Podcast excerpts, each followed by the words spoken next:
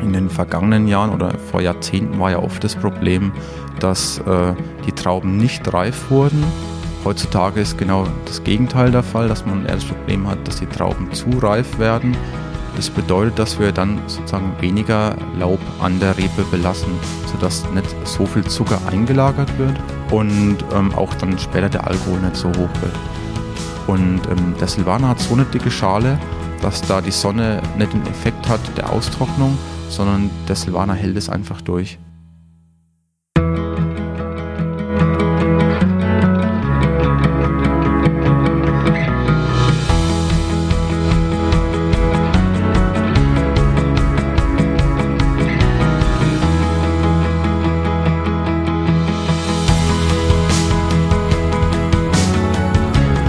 Herzlich willkommen zum Winzer Talk. Ich bin Daniel Bayer und das ist der Podcast zur Website wein-verstehen.de.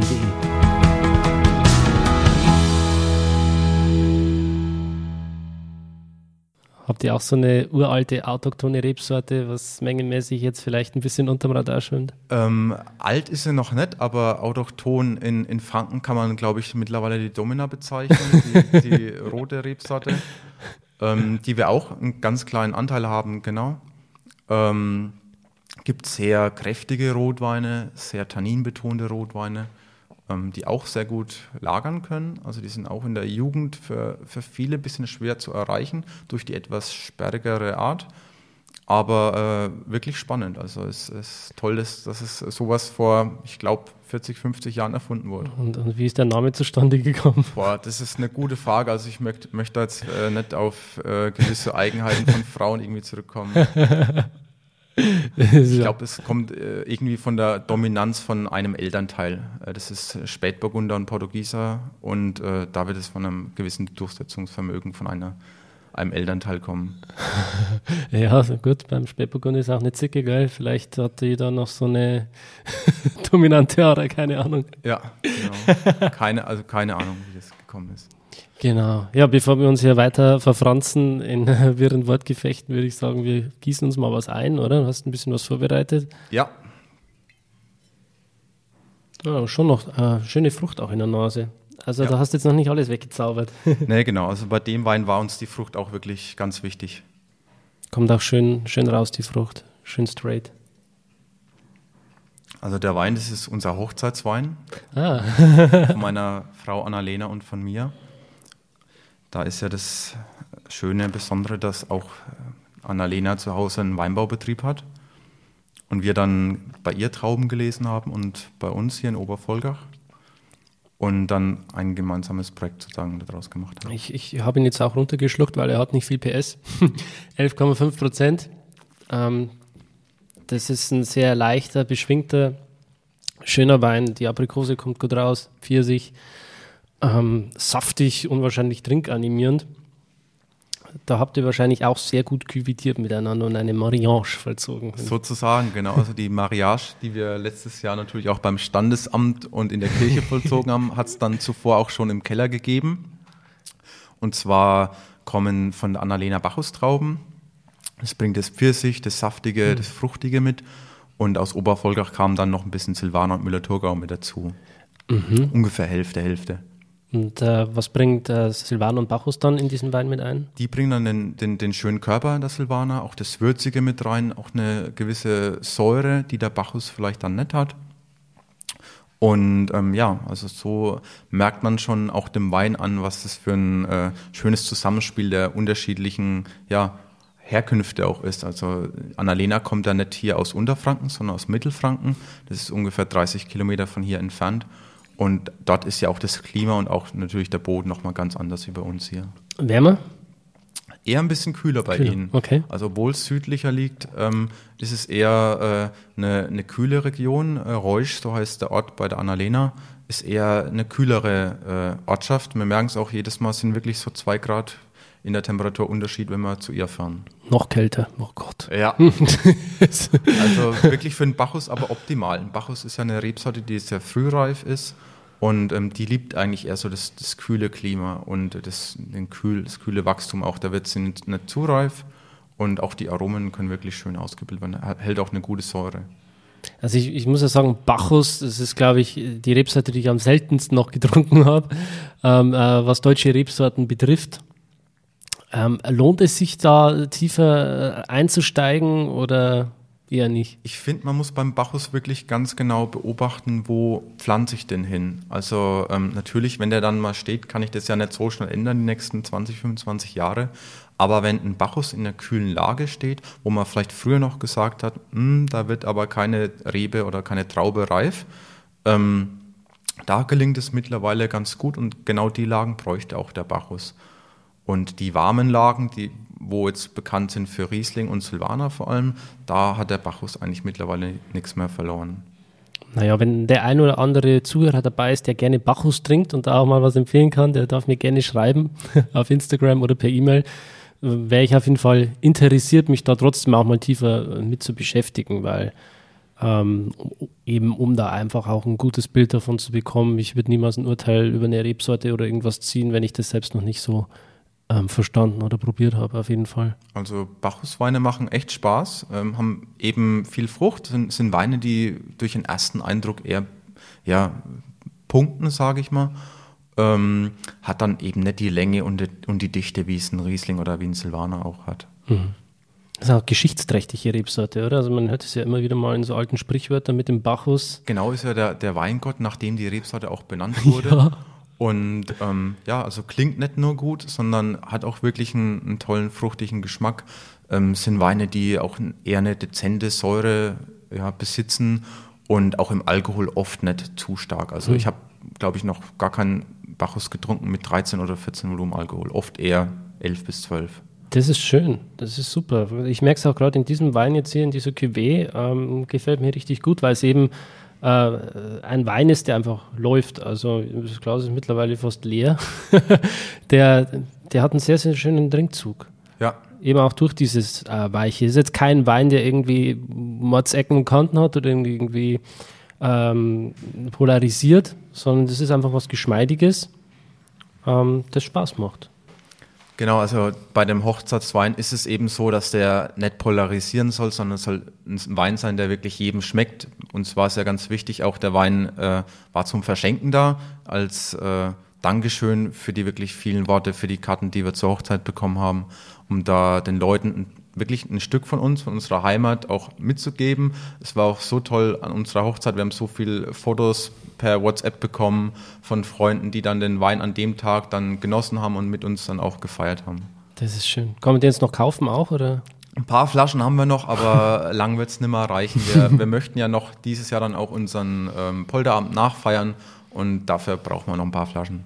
Genau. Und das auf dem Etikett seid ihr? Es sollen wir sein, in abstrakter Kunst sozusagen. Und ähm, ja, im Hintergrund auch die, die Mainschleife und das Weinparadies, wo die Annalena herkommt. Mhm. Und ja, eben damit die Vermählung oder auch die Mariage. Ja, ein Wein der Liebe. So ist es, genau. Also Liebe zwischen zwei Personen und auch zwei Lagen und zwei Gebieten. Dieser und Wein ist ein Symbol der Verbundenheit und der Verwurzelung mit der Heimat. Ja. So schön. Auf jeden Fall ein Wein, der Lust auf mehr macht. Absolut. Also ist ein toller Einstieg, macht Spaß. Dann würde ich sagen, machen wir gleich weiter mit dem nächsten Wein. Genau, bei uns in Franken ist ja auch der Schraubverschluss wirklich, äh, die Verschlussart hat komplett den Kork abgelöst. Ich würde sagen, 90 oder 95 Prozent der, der Weine werden hier mit Schraubverschluss verschlossen. Mhm. Hatten da natürlich auch in den 80er, 90ern große Probleme mit dem, mit dem Korkgeschmack. Da war Franken ein Gebiet, ähnlich wie auch in Österreich, das da eigentlich rigoros auf den Schraubverschluss umgestellt hat. Und vom Reifeprozess der Flaschen, habt ihr da Erfahrungen oder? Es ist eben gleichmäßiger. Ich meine, langjährige Studien, die jetzt über 20, 30 Jahre gehen, gibt es ja eben noch nicht. Aber man kann sagen, eben es gibt weniger Flaschenvarianz. Kann man jetzt positiv wie natürlich auch negativ sehen. Ähm, gibt da keinen Korkgeschmack mehr. Aber man muss natürlich auch sagen, große Weine ähm, reifen unterm Kork einfach teilweise auch so gut und dann gibt es nochmal Flaschen, die einfach nochmal besser rauskommen durch mehr äh, Eigentypizität des Weines. Also das fördert schon einen Korken ganz anders wie ein Schraubverschluss. Ein Schraubverschluss ist einfach dicht, äh, ja, tut die Reife auch wirklich eher ein bisschen verzögern, gar nicht zu fördern natürlich auch. Und ähm, ja, ist aber meiner Meinung nach auch so, dass da ein bisschen das äh, Gefühl, was besonders zu öffnen, verloren geht, weil der ganze Prozess des Öffnens mit dem äh, Abschneiden der Zinnkapsel, mit dem Rausziehen vom Korken, mit dem dran riechen, mit dem Kork genau schauen, ist da wirklich, äh, war das ein Top-Kork, das geht da auch ein bisschen vor, verloren. Also ein großer Wein, ein ganz, ganz großer Wein muss meiner Meinung nach äh, auch immer mit Kork verschlossen werden. Ja, kannst trotzdem sagen, dass du einen habt. Genau, also wir, wir äh, verschließen schon unseren besten Rotwein. Gerade beim Rotwein finde ich da nochmal die Oxidation, die da kommt durch den Korken, ganz, ganz wichtig und verwenden da schon auch in einem kleinen Teil wieder Korken, aber auch nur wirklich die aller, allerbesten. Das heißt, die werden wirklich einzeln nochmal untersucht, dass da der TCA-Gehalt, der verantwortlich ist für den Korkgeschmack. Trichloranisol. Korrekt, genau. Dass der möglichst gering ist um da den Korkgeschmack auszuschließen. Genau. Wobei sich dieses Trichloranisol auch in Schabern einschleichen kann, gell? Ich habe gehört, dass es auch möglich ist. Ähm, habe selber jetzt ehrlich gesagt aber noch nie äh, den Fall bei uns gehabt. Mich also, nicht. Das ist, hängt dann wirklich vielleicht auch mit äh, eher mit dem Keller zusammen, wo dann äh, gereinigt wurde mit chlorhaltigen Reinigungsmitteln, das dann in den Wein verschleppt wurde mhm. und dann dadurch auch wieder ähm, ja, in der mit Schraubverschluss verschlossenen Flasche landen kann, wo dann eigentlich der normale Weinkenner auch sagt, wie ist sowas überhaupt möglich? Also es kann vom Schraubverschluss natürlich an sich nicht kommen. Genau. Wunderbar. Ähm, lieber Peter, welchen Wein haben wir jetzt im Glas? Jetzt haben wir einen Silvaner im Glas, einen 2015er, angereiften Silvaner, sage ich mal so. Das ist quasi der Schilfsandstein äh, Silvaner. Genau. Also wirklich also, auch von dieser Einzellage, oder? Genau. Also wir haben ähm, einen Weinberg, einen Silvaner Weinberg, der speziell auf dem Schilfsandstein wächst. Ähm, der ist ungefähr 20 bis 30 Jahre alt, also schon auch mein Alter, ein bisschen älterer Weinberg sozusagen, der dann auch bessere Qualitäten bringt. Ähm, und der Schilfsandsteinboden ist für das Weinbaugebiet Franken oder auch generell in Deutschland ein sehr, sehr seltener ähm, Boden bzw. Gestein ähm, prägt den Silvaner in einer Art und Weise, wo man sagen muss, er ist immer sehr gelbfruchtig. Ähm, merkt man jetzt den Wein sowieso schon grundsätzlich an. 2015er war ja ein wahnsinnig warmes Jahr, ähm, hat schon von Grund auf viel Gelbfruchtigkeit, aber das unterstützt der Schilfsandstein eben nochmal und ähm, gibt auch immer ein bisschen so flintige Noten mhm. mit. Ähm, die Säure ist immer eher ein bisschen höher. Vielleicht ist es analytisch gar nicht mal der große Unterschied, aber es ist eben so, dass eben kein Kalkboden ist, auf dem er wächst, sondern ein Sand, sandiger Steinboden. Wow, also das macht Spaß. Sehr schön. Er hat auch so eine salzige äh, Komponente mit am Gaumen. Ja. Die mir sehr, sehr gut gefällt. Und ähm, ja, diese, diese gelben Fruchtnoten, die du erwähnt hast, die sind auf jeden Fall auch schmeckbar. Schon sehr, sehr reife Früchte auch. Ja. Ähm, geht so in eine Honigmelone rein, vielleicht Ananas, bisschen der Abrieb von so einer Orangenschale. Das spielt auf jeden Fall mit rein und auch diese flintige Note, die, die habe ich gleich bemerkt in der Nase, die gefällt mir aber sehr, sehr gut, weil ich auf sowas stehe. Äh, was ja dann dafür spricht, dass der dann trotzdem auch äh, nicht nur diese fruchtigen Komponenten hat, sondern da wirklich auch schon in einem tertiären Bereich mit reinspielt und ähm, trotzdem, dass er diese Noten noch hat, also wirklich wunderbar balanciert ist noch am Gaumen. Also Säure, Körper, Schmelz, alles, was du vorhin angesprochen hast, ist in diesen Wein wirklich schön integriert. Und er hat 13,5 PS.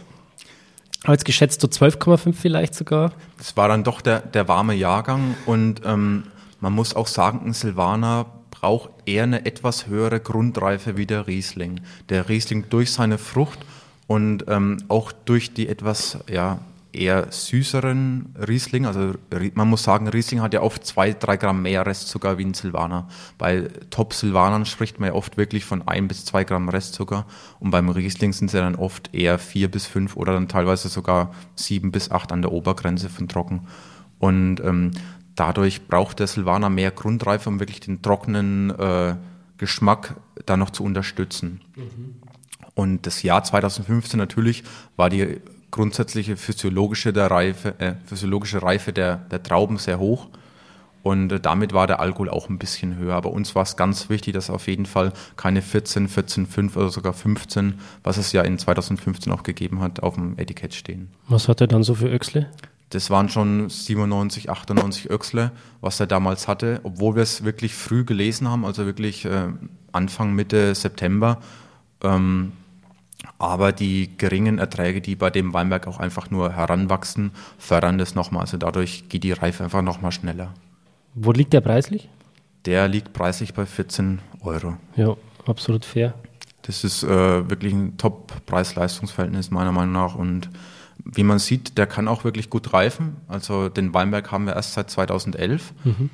Aber ähm, alle Qualitäten, was ich jetzt bisher davon getrunken habe, also das sind jetzt grob zehn Jahre, was ich da zurückblicken kann, ist wirklich ein ganz, ganz, ganz toller Wein. Das ist ein tolles Terroir. Das ist ein Wein, der spontan vergoren ist. Mhm. Auch da äh, ist es so, dass wirklich die, die Eigenheit, die Typizität des Bodens nochmal besser rauskommt, als wenn es mit Reinzuchthefe vergoren wäre. Und ähm, ja, arbeiten da auch mit Maischestandzeichen. Das ist ähm, ganz wichtig beim Silvaner, weil er grundsätzlich schon mal schwer pressen geht. Das heißt, ähm, beim Silvaner muss ich mir schon mal vielleicht vier, fünf Stunden mehr Zeit nehmen, um den genauso auszupressen wie ein Riesling. Und so eine Maischestandzeit, das schließt die Maische auf, das ähm, fördert natürlich auch die Struktur später im Wein, gibt aber auch äh, Enzyme frei, die das Pressen erleichtern. Enzyme frei, die das Pressen erleichtern. Genau. Kann man sich das vorstellen? Ähm, man muss sich vorstellen, dass auf der Traubenhaut Enzyme sind, die einfach mit den ganzen klimatischen Bedingungen im Weinberg auch so heranwachsen. Und diese Enzyme, wenn die Traube sofort gepresst werden würde, würden die, hätten die Enzyme gar keine Zeit, um sozusagen die ähm, ja, Prozesse zu fördern, um eben ähm, Pektine, so nennt sich das, was auch bei der Marmelade dafür sorgt, dass die Marmelade fest wird. Und bei der Traube sind Pektine eben auch das, was die Presse später verblockt. Also in der Traubenpresse, wenn wir den ganzen Kuchen auspressen möchten, sorgen die Pektine dafür, dass, die, äh, dass der Saft nicht so gut abfließt. Und das Enzym sorgt dann dafür, dass es aufgeschlossen wird und dann mehr Saft frei wird und schneller frei wird. Hm. Und das geht eben nur über Zeit. So kann eine Maischestandzeit von, ich sag mal, fünf bis aber teilweise auch 24 oder 36 Stunden dafür sorgen, dass mehr Saft aus der Traube austreten kann und auch schneller. Ah ja. Wusste ich auch noch nicht das so im ganz, Detail. Ganz wichtig beim Silvaner, Maischestandzeit, viel Zeit in der, in der Lese. Das ist für uns natürlich eine, eine zusätzliche Herausforderung, wie wenn wir zum Beispiel einen großen Riesling-Anteil hätten. Ähm, beim Silvaner muss man sich viel Zeit und Geduld nehmen, auch in der Lese um da wirklich das Optimum an Qualität und dann natürlich auch die gewisse Literanzahl rauszuholen. Wenn ich das sehe, ich habe da vielleicht im, im Verhältnis zum Riesling, äh, beim Riesling schon 100% ausgepresst und beim Silvaner sind wir da vielleicht wirklich erst bei 60 bis 70% in der gleichen Zeit. Also Krass. mir würden 20, 30% Saft verloren gehen, wenn ich sagen würde, so jetzt ist Schluss. Mhm. Das ist interessant, spannend. ja, also das musste ich auch erst über die Jahre lernen. Natürlich ähm, kommt man von der Schule, von, von der Theorie da äh, in den Herbst rein und denkt dann schnell, schnell, es muss vielleicht ausgepresst sein, aber dann kam auch damals der, der Papa nochmal an und sagt, Puh, schau dir die, die Trauben oder die Maische, den Kuchen nochmal an, da ist ja noch wirklich einiges an Saft drin, da müssen wir uns nochmal ein, zwei Stunden mehr Zeit nehmen gerade wahrscheinlich der letzte Rest an Saft ist wahrscheinlich nochmal besonders äh, gehaltvoll dann auch, oder? Der ist, der ist gehalt, gehaltvoll an ähm, Tanninen auch, was dem Wein Struktur gibt. Allerdings muss man da ganz, ganz vorsichtig sein. Also man muss nicht unbedingt wirklich den letzten Rest rauspressen, weil der auch bitterer einfach am Ende wird. Aber es ist eben schön, ähm, damit zu spielen, um dem Wein eben genau die richtige Struktur zu geben. Wenn man jetzt nur das erste nehmen würde, wäre das meistens relativ ja, belanglos in der Struktur, hat zwar ein bisschen mehr Öchsle, aber die Weine wären sehr glatt, sehr langweilig und äh, die Struktur, gerade beim Silvaner, weil ich ja gesagt habe, der ist von Grund auf ja schon sehr neutral, dann braucht man eben die Struktur, um dem Ganzen ein Bild zu geben. Hm. Gerade der letzte Presswein wird wahrscheinlich dann eh separat nochmal abgefüllt, oder? Um das als Verschnittpartner dann genau. zu also haben. Das ist ganz spannend, wenn man das abtrennt, dass man sagt, okay, ich kann das getrennt nochmal dem Wein wieder zugeben, um dann genau das Quäntchen Struktur dem Wein wieder zu geben dass man da einfach was in der Hinterhand hat, wenn sich der Wein vielleicht dann doch nicht so am Ende präsentiert, wie man eigentlich gerne hätte. Genau, also auch äh, den, den Pressmost, wo man dann wirklich davon spricht, ähm, behandelt man dann auch im Keller anders. Der hat andere pH-Werte, andere Säurewerte, andere Öxle-Werte wie der Vorlauf. Und, und gerade das ähm, muss dann rausgearbeitet werden, sodass man sagt, okay, er verliert vielleicht nicht die Struktur, die er vom Saft mitbekommen hat, sondern die behält er bis zum Schluss und geht dann vielleicht auch nicht unbedingt in so eine oxidative Note, wo grundsätzlich äh, da sein könnte durch, durch den äh, hohen äh, Phenolgehalt. Sehr, sehr schöner Wein, sehr ausdrucksstark, spannend. Ähm, und würde ich sagen, wir wandern zum letzten Wein. Wir haben noch eine Flasche übrig, ähm, einen Rotwein. Und da bin ich jetzt doch, doch auch gespannt, was fränkischer Rotwein so kann. Besonders weil es ein Spätburgunder ist und du im Burgund warst. Da hast du bestimmt einiges gelernt. Also Spätburgunder ist ja wirklich die Diva. Ähm, man muss sehr, sehr feinfühlig sein. Ja, gern benutzt wird ja die Floskel äh, ähm, Nichts tun im Keller, ähm, gezieltes Nichtstun. Da und muss jeder Zuhörer, der das hört von dem Winzer, immer einen trinken. das ist das Trinkspiel, weil es jeder Winzer immer mindestens einmal im Podcast sagt. Ähm, aber es ist wirklich so, dass man beim Spätburgunder ähm, wenig braucht, um einen guten Spätburgunder zu machen. Es ist nur so, man muss genau wissen, was ich nicht tue eben. Und ähm, das ist sehr simpel beim Rotwein. Es ist eben das Maischevergärung und dann das ins Holzfass legen. Aber da gibt es eben viele Fehler, die man auf dem ganzen Prozess auch noch machen kann. Und ähm, der Spätburgunder ist. Zum Beispiel? Das wäre zum Beispiel, dass man am Ende sagt, ich fülle meine Fässer nicht bei oder zu selten noch bei. Das ist, äh, der Spätburgunder ist da wahnsinnig sensibel, wenn es um Oxidation geht. Ähm, wenn man da über den Sommer, gerade im Sommer, nicht dahinter ist, regelmäßig, das bedeutet ja alle zwei Wochen die Fässer aufzufüllen, ähm, dann kriegt der Wein wahnsinnig schnell so eine oxidative Note. Also auffüllen tut man die Fässer, weil äh, die Engel das trinken. Also der Schwund der Engel, Richtig. das verdunstet quasi etwas. Richtig. Also das ist schon so, dass man da rechnen kann, alle zwei bis drei Wochen geht da ja ein Viertel bis ein halber Liter verloren pro mhm. Fass.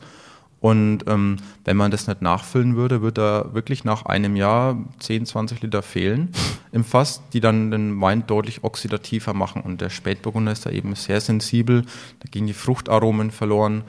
Und ähm, ja, der Spätburgunder, also mein, mein, Optim, mein Optimum von Spätburgunder, mein Idealbild, das lebt wirklich äh, von, von Frucht.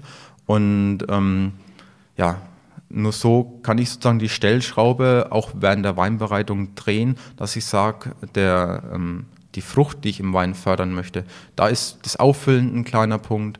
Da ist zum Beispiel auch äh, gerade die Vergärung ein wichtiger Punkt. Gebe ich da ganze Trauben mit in den Bottich mit rein? Ähm, Tue ich das eher stoßen oder tue ich das überpumpen? Ähm, da gibt es schon viele Stellschrauben, wo ich dran Wie macht sie das? Wir ähm, machen eine Mischung aus, aus Stoßen und Pumpen. Das bedeutet, am Anfang ähm, stoße ich das unter, bis die Gärung beginnt. Das ist ja bei uns oft verzögert, weil der Rotwein bei uns auch eine Kaltmazeration macht. Das heißt ungefähr drei bis vier Tage kühle Temperaturen, 10, 11 Grad. Und dann erwärmt er sich langsam und gärt dann auch spontan an. Und während dieser Zeit machen wir sozusagen das Unterstoßen und wenn dann die Gärung begonnen hat, fangen wir das Überpumpen an, beziehungsweise gießen wir das ganz vorsichtig auch mit ähm, kleinen Messbechern drüber, um es wirklich ganz, ganz schonend nur zu machen. Mhm. Und das fördert eben so einen fruchtigen Charakter. Und ähm, ja, dann ist es auch ganz wichtig, den, den Zeitpunkt des Abpressens genau ähm, zu wissen und auch wirklich jeden Tag den, den Gärbottich zu probieren, zu wissen, okay, jetzt habe ich viel Struktur da, weil über die Gärung hin oder auch über die Nachmazeration, was sich das dann nennt, ähm, entstehen Gerbstoffe, Auslaugung aus der Haut und auch aus den Kernen. Und ähm, wenn ich den jetzt zum Beispiel vier oder sechs Wochen auf der Maische lassen würde, hätte er wahnsinnig viel Struktur und wahnsinnig viel Gerbstoffe, was den Wein aber sehr sperrig und für mich eher in der Jugend nicht so zugänglich macht. Und ähm, wenn man jetzt zu früh abpressen würde, dann wäre er zwar wunderbar fruchtig, hätte aber längst nicht ähm, die Struktur, die Dichte und die Länge wie ähm, ein Wein, der eben länger auf der Maische liegt. Auch das Holzfass ist ja bei uns ganz wichtig. Und ähm, da ist es ja so, dass ich durch mein Praktikum, das ich in Frankreich gemacht habe, auch die wirklich Connections zu den besten Fässern habe und zu den Tonnellerien, die da wirklich ganz, ganz feines äh, ganz, ganz feine französische Eiche auch benutzen.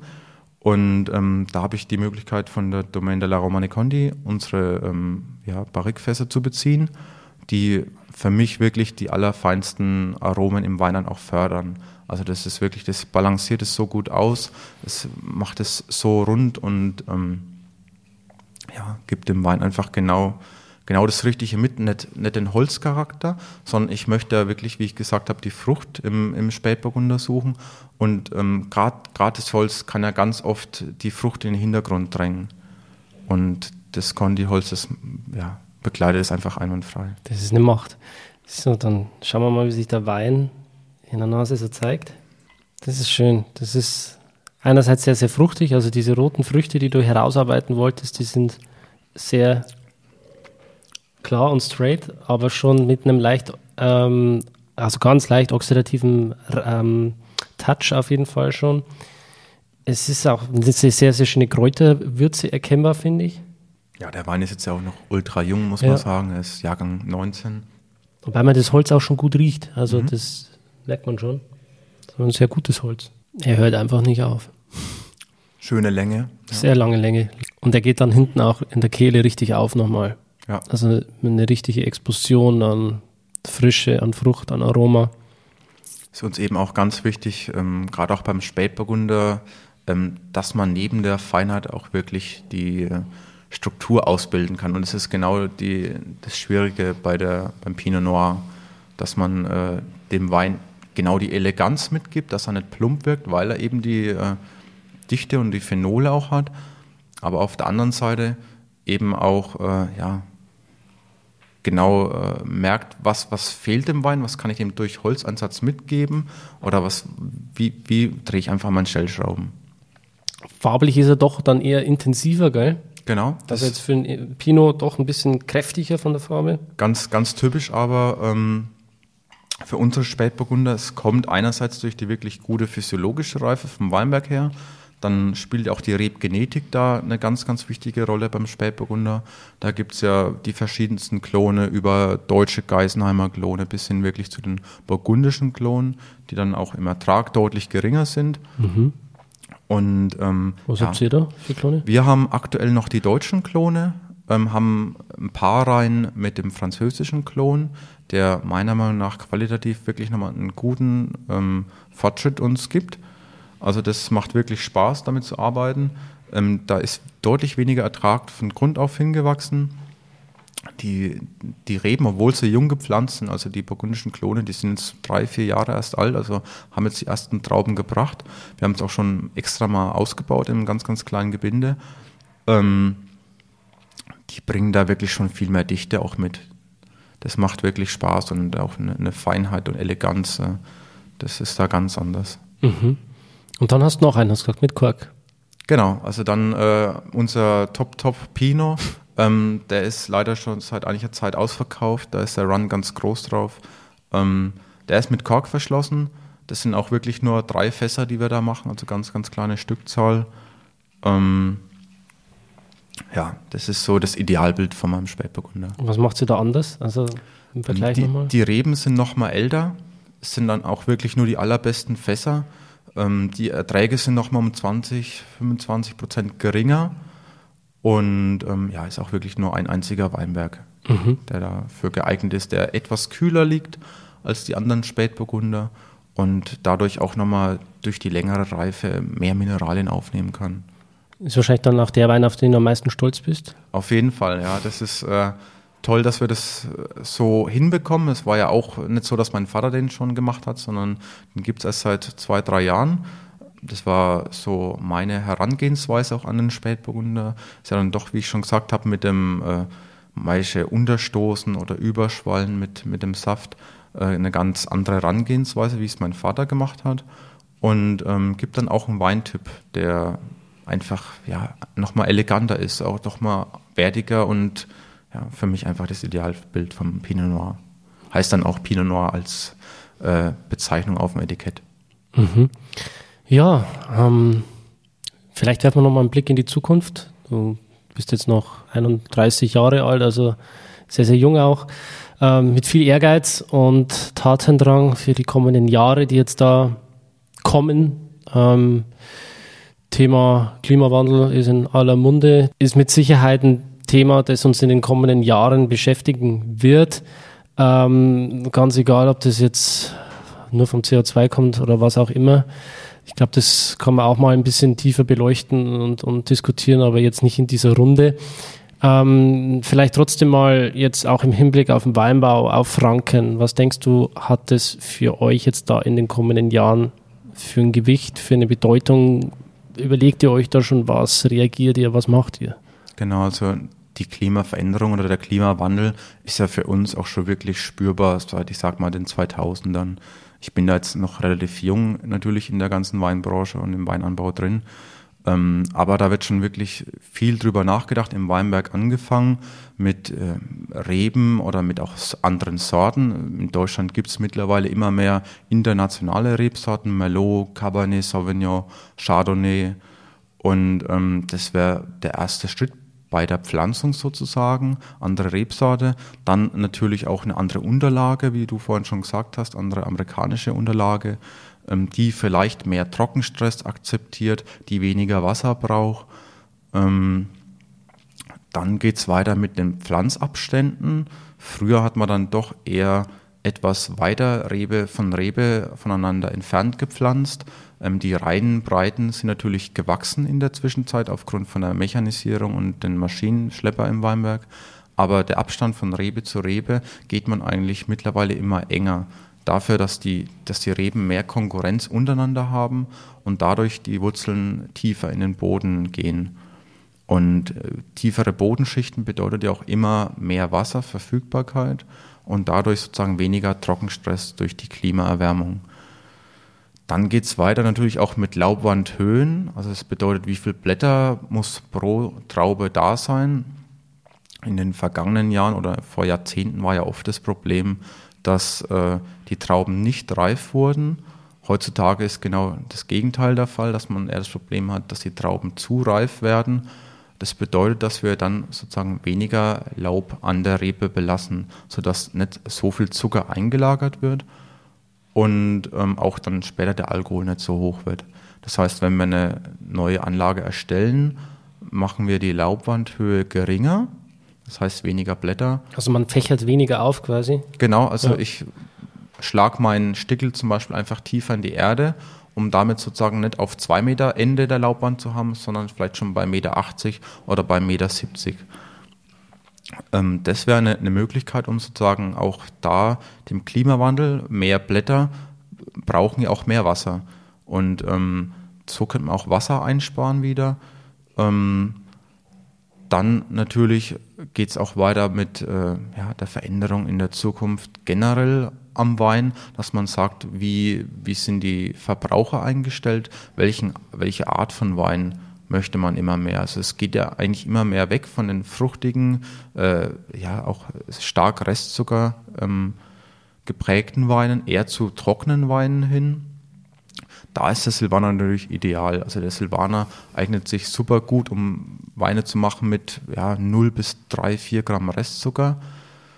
Und ähm, der Silvaner ist generell eine Traube, die ideal ist für die ja, Klimaveränderung, die wir aktuell haben. Das bedeutet, der Silvaner hat eine sehr, sehr dicke Schale.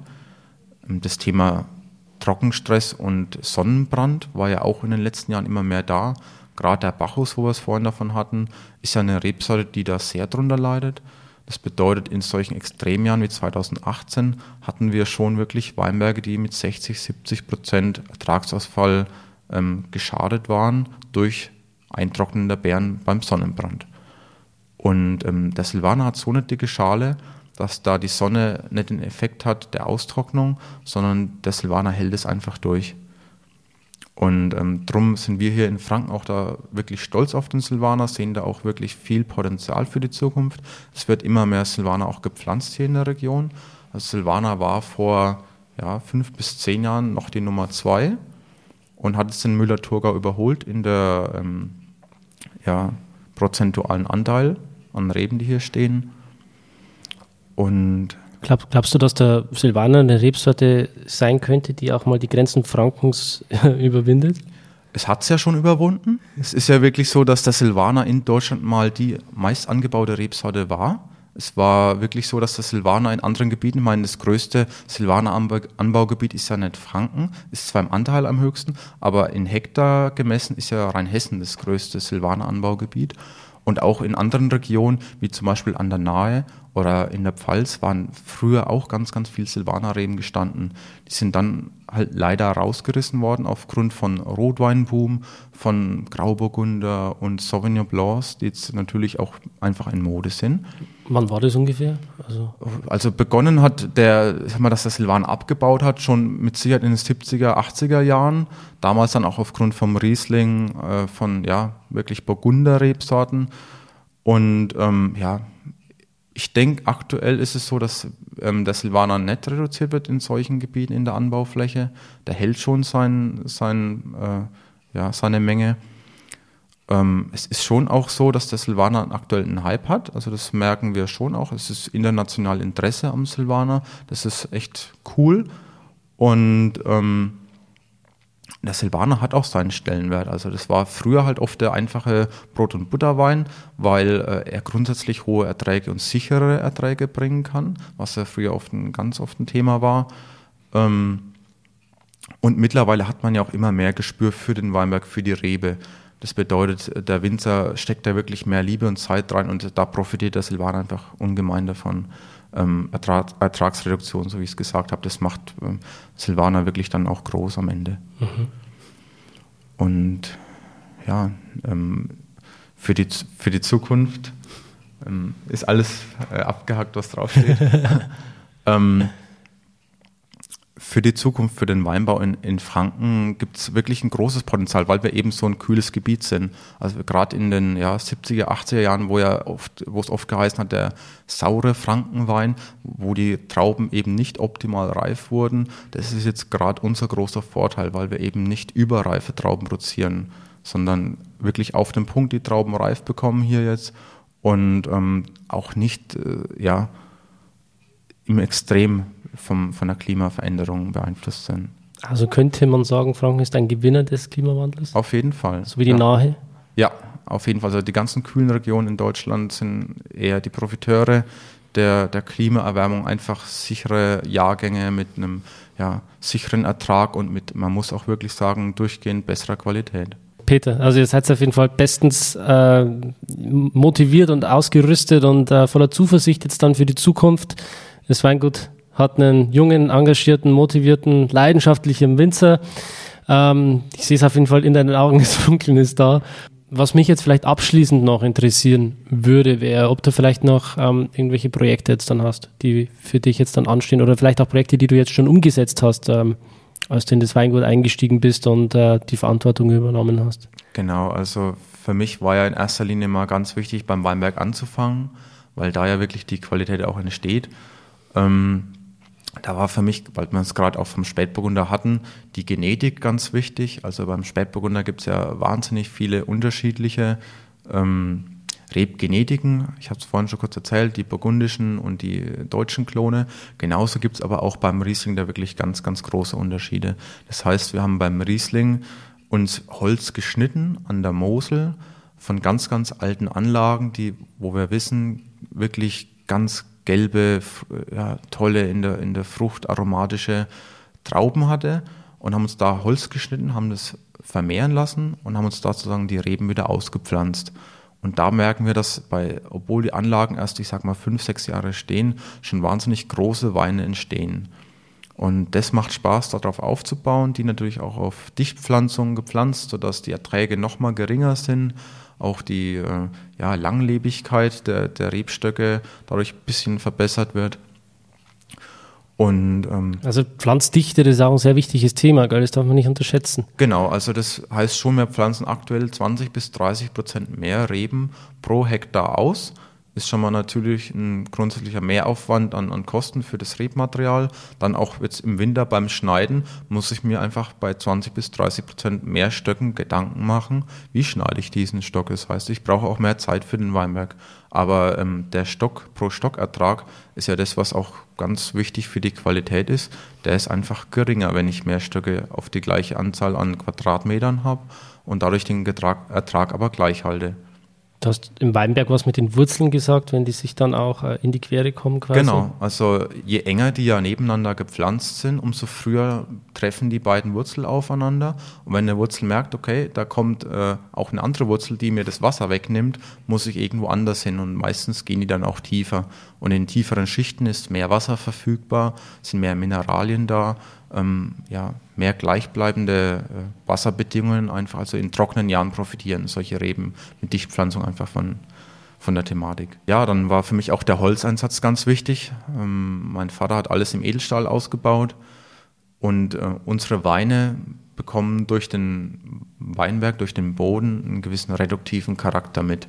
Das bedeutet, sie sind in ihrer Jugend sehr verhalten, ein bisschen verschlossen und durch einen Einsatz von Holz und einer ja, kontrollierten Oxidation in dem Stadium kann man die Weine schon ein bisschen heranreifen lassen und dann aber auch sehr gut auf dem Niveau halten.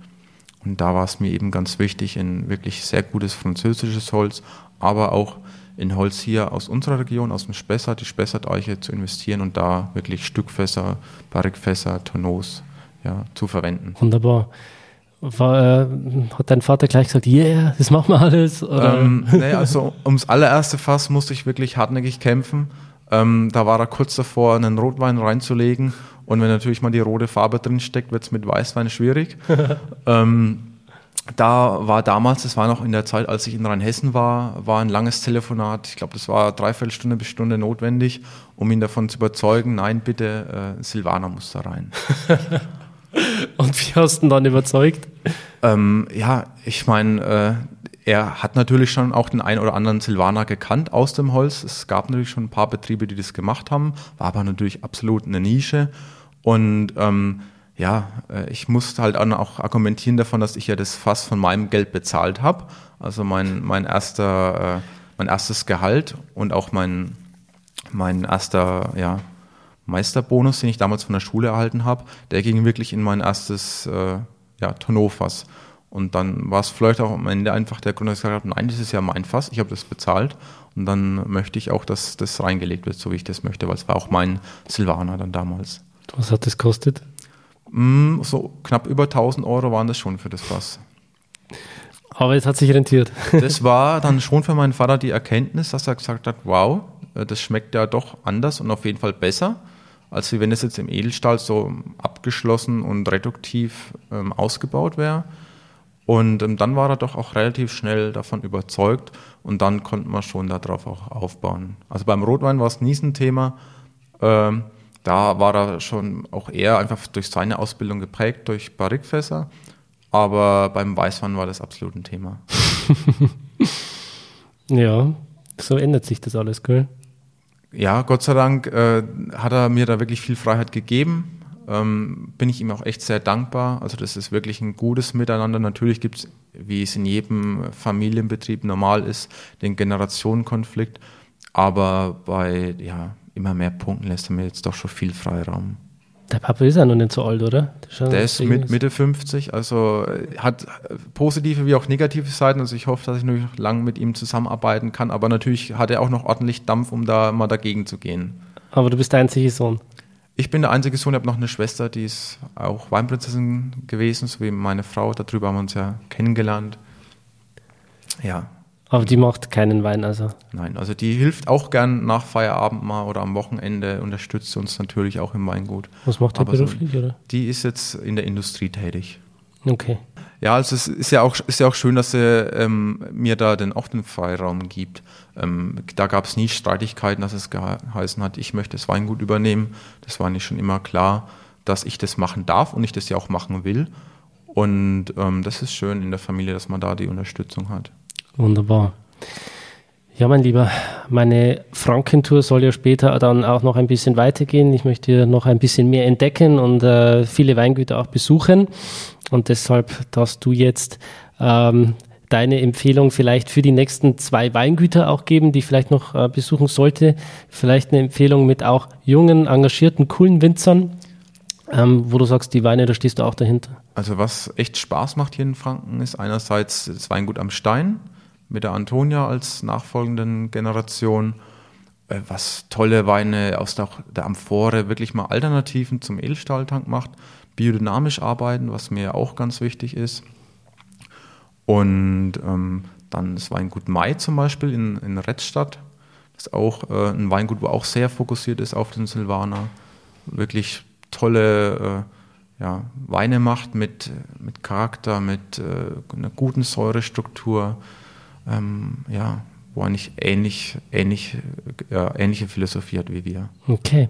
Und wenn die Zuhörer jetzt Lust bekommen haben, deine Weine auch mal zu probieren, dann äh, sind Sie wahrscheinlich auch eingeladen, bei euch vorbeizuschauen, oder? Jederzeit gern. Also wir haben einen Abhofverkauf, wo, wo jeder Gast gern die Weine probieren kann, wo ähm, ja eigentlich alles offen ist und meine Mutter ist da vor allem hier. Ich bin aber auch immer gern da, um zu beraten, um auch zu zeigen, wie unser Hof ausschaut, wie unser Weinkeller, einfach unser das ganze drumherum, auch der Weinberg, ist es ganz, ganz wichtig, dass man einfach erfährt, wo das wächst, wie ist die Philosophie vom Winzer.